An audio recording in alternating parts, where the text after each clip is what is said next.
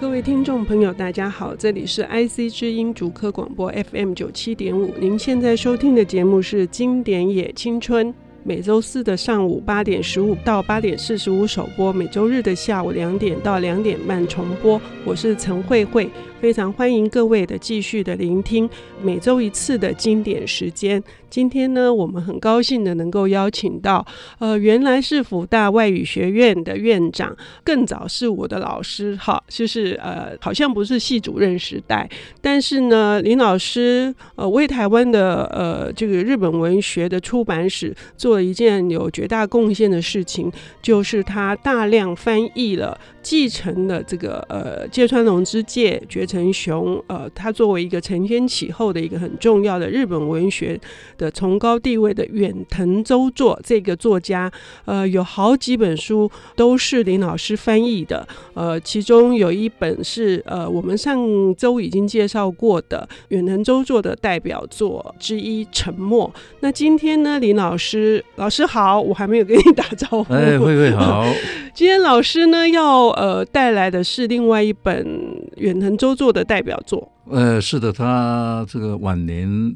他本来是呃希望以这一本他的集大成的呃作品，呃，能够看看能不能夺到诺贝尔文学奖啊，结果被大江健三郎给捷足先登，所以这本书是。我觉得他没有得奖，但是他一定可以传世。呃，我想应该是没有问题的。是叫做深河，深河是生和。呃，沉默是远藤周作在四十多岁的时候写的。呃，几岁我不换一下，我不记得了，但比较年轻的时候了。是，但是远藤周作在创作生河的时候，好像。自己身体的状况也不是非常好。哎，对，大概是一九九三年，所以他逝世的时候是一九九七，是吧？嗯，好像他最后还呃要洗肾，好像被肾脏病所苦。对，嗯、这个也是我一直，因为我呃后来几年我们比较跟少跟他联络，我很意外，嗯嗯、为什么他的身体呢变化的这么快这么大？呃，我这次因为要访问李老师，非一定要认真的做功课不可。好的，辛苦了。没有没有没有，呃，因为呃，沉默跟生和，我虽然都十几年前都读过，但是十几年后再读，读到了不同的地方。就我觉得远藤最受推崇的地方，当然不是他，呃，是我们很刻板的定义上的天主教的作家。他是一个真正的去凝视人性，而且呃一直讲究着高度的文学技巧的一个作家。我觉得这本好，呃，好像在深河里面可以更加的体现出来，因为他说故事的这个部分更强烈，是好几个主角的视点来看所谓的深河。深河到底是指的是什么呢？呃，生活当然，它的现实的呃这个背景是恒河哦，嗯，是印度的恒河。嗯、印度的恒河呢，就是我想去过人或者没去过，大概都有一个呃概念嘛。这个、嗯、呃，印度人呃在那里晚年哦、呃，在那里可能死在那里。我在那条河呢，呃，是既是死亡的呃尸体在那里让它流走了，然后呢。也也是一条呃神圣之河，所以就是神圣跟污秽啊都融在一起。这个就好像呢，神要度化人的话呢，不管你是好人、坏人、恶人，只要你承认他，一切都可以容纳在里面的一个伟大的、呃、这个神。哎，那这个不是就跟作为一个天主教的教徒的，因为选择的是一个印度的多神教泛神论论的这个场域来传达这样子的的思想，这是不是有一点点的冲突？呃，在这一部《深河》这一部作品哦，如果我们稍微注意一下啊，嗯、呃，远藤的呃站的这种角度呢，就已经不是天主教的角度。所以他讲了，人因为自己出生生呃出生环生长的环境不一样，各有各的啊神，嗯，各有各信仰的神，嗯，所以他已经打破了人为的啊这种宗教的框架，嗯，所有的人的信仰的这种啊神之上有一个真正的这种神在上面，嗯，嗯，所以呢，在这里面的几个角色，我觉得都非常的有代表性。老师可不可以跟我们讲？那就是为什么有一群人，这一群日本人是哪些人？为什么最后他们会选择到了印度，然后恒河旁边的瓦拉纳西这样的一个地方，然后各自要去呃寻找他们想要寻找的东西？呃，这里头呃，譬如说基边啊，基边呢，他的太太啊，因为癌症，癌症后来呢，这个去世了。但是呢，他这个呃呃临终之前跟他讲，我会可能会投胎到哪里，希望你能够到那里去找我。呃，这边的太太呃生病的时候，有一个叫城濑美金子的照顾他。那这城濑美金子呢？呃，这个是很有意思啊。他呃念的是这个天主教的学校哦。他那时候故意呃引诱一位这个修士，嗯，哦，他要看看呢，到底我的魅力比较大呢，还是这个主耶稣基督对这个修士的这个吸引力比较大？后来他证明了他成功了。修士呢跟他有短暂的交往，那交往之后呢，这个修士甚至于说啊，他要介绍给他家人认识，然后要跟他结婚。那美金子说：“谁要跟你结婚呐、啊？他只是要试验自己的魅力而已。那这美金子呢？呃，后来呃，跟一个呃，就是企业家的第二代，也可以说是小开啊，结了婚。结了婚之后呢，他到了这个法国之后呢，又跟了呃，这大金就里头的哦，刚讲的修士大金又又碰在一起了。碰在一起呢，这里有一个呃非常精彩的他们的呃，透过书信的对话。”就东方跟西方啊，对于一些宗教的看法不同的这种地方。另外呢，还有早田，早田是一位童话作家。另外呢，也有呃叫做木口的或种田的，就是第二次世界大战啊，在缅甸作战的时候呢，曾经吃过人肉的这个退伍的啊这个士兵。所以这一些人呢、啊，他们的出身都不一样。嗯，那最后因为呢，他们这个参加旅行团，所以凑在一起，全部到了印度恒河这个地方来。嗯，呃，我觉得。里面这些人都有背负着他们自己认为，呃，他们的以美金子来说，他是他是内心极度是空虚的，他一直要追求一种可以让他呃好像得到安身立命的那种呃丰丰足的感觉，所以他去引诱了这个大金，然后他非常的羡慕大金，他一直觉得。大金为什么可以这么的笃定？哈，然后那么的自在，然后他一直在这种跌跌撞撞的在找那个不知道那个东西是什么。还有那个吃人肉的那个，我那时候我看这本《生河》的时候，我甚至怀疑，我还以为远藤有当过兵，而且真的做过那一场仗，因为实在是太写实了。那个缅甸的热带雨林，然后那个呃死亡街道，然后满坑满谷的这个尸体，是是然后这些人求。求生不得，求死不能，他们都是背负着这样子的一个内心里面的一个罪孽，然后他们最终，比如说刚刚说的那个他妻子得癌症过世的这位，他一直觉得他的生命的最终的目的，男人就是工作，然后赚钱养家，然后对妻子就是一个默默的存在。后来等到妻子真的走了，他才发现说，妻子其实是一个。对他来说是不可或缺的，也对对对对。然后这些人，这些人凑在一起之后，他们到了瓦拉纳西的时候，这个修士，这个后来这神学院的被美金子诱惑的这个大金又出现了。他出现会带来一个什么震撼性的一个一个转变？对于这些人，然后我们我们想要听听呃林水福老师来跟我们分享。这一条这个印度的恒河，神圣与污秽的，最终洗涤了这群人的灵魂了没有？我们休息一下，等一下回来。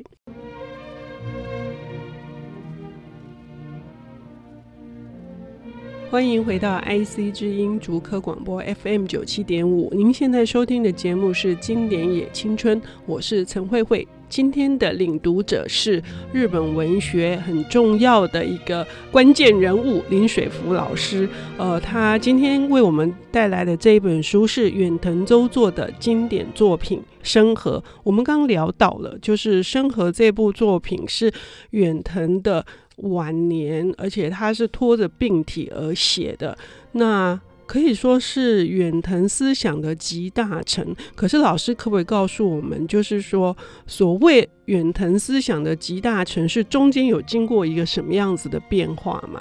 呃，这个变化，呃，对这个问题我其实关注了很久。嗯，譬如说从呃我们上个礼拜谈的这个沉默到生活啊，嗯。嗯如果仔细看，你会发现它好像变化非常快。嗯，因为在沉默里边呢，它站的角度还是啊天主教，也就是基督教啊。这个因为在西方，它在台湾呢是分得很清楚，基督教、天主教。其实，在西方就是基督宗教了哦，广包含两个是基督宗教。基督宗教站在基督宗教的这个立场，可是到了生活呢，它已经不是了，它不是完全站在一个宗教的立场嗯来看，所以这个地方就是。呃，远藤他真的很重要一个宗教哦，最重要不是他的形式，我是他的精神。所以那个精神具体而言是指什么？呃，精神它里头也提到，呃，另外呢，他对神呢，他说，哎，你也可以不用称神，你说这个是洋葱，哎，我很喜欢这个洋葱，我也很喜欢啊。这个为什么是洋葱？我也想过这个问题，为什么是洋葱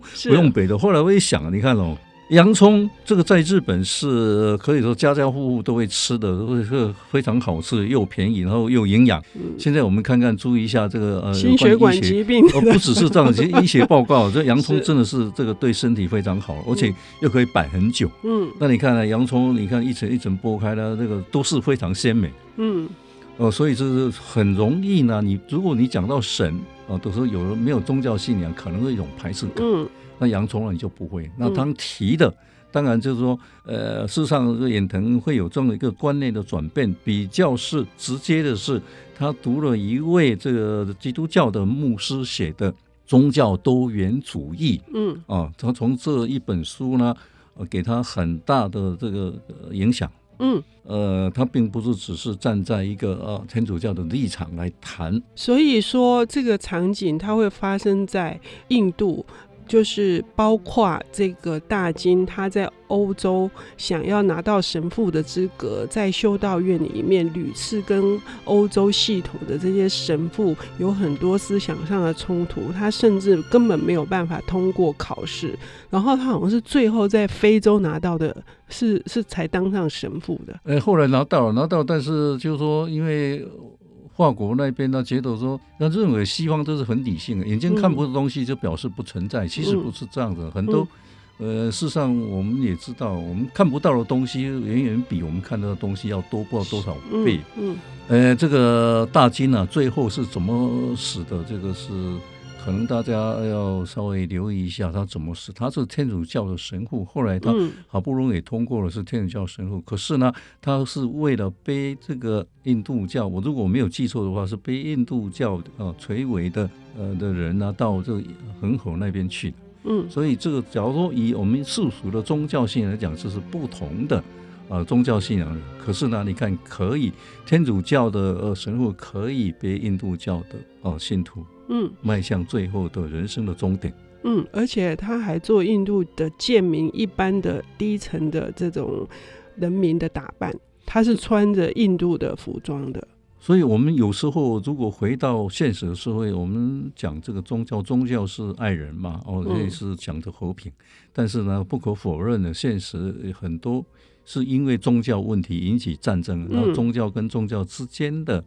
哦，不合了，很多是因为信仰的关系。嗯、我这里头讲的是，你看呢，不是哦，宗教不是对立的。他很远藤很早就提出了，过宗教应该是对话的。嗯，在一般人还没有提出宗教呃应该是对话的时候，他已经提出来。嗯嗯嗯。嗯那像这这里更进一步哦，提出来，你看哦，呃，不同的宗教可以啊、呃、为彼此付出，这是很不一样的地方。嗯、对。大金他呃，因为到瓦拉纳西的这个地方的这些穷人呃，要去恒河，就是他最人生的终点设定在恒河作为安息之地，对有钱人来说是非常容易的。对穷人可能走到那已经都已经气力用尽了，所以大金他做的事情是背负着这些垂危的穷人，或者是已经过世的这些往生的这些人，然后实现他们的愿望。刚刚呃老师说了，我们要注意，就是说他是怎么死的，哈。但是我觉得。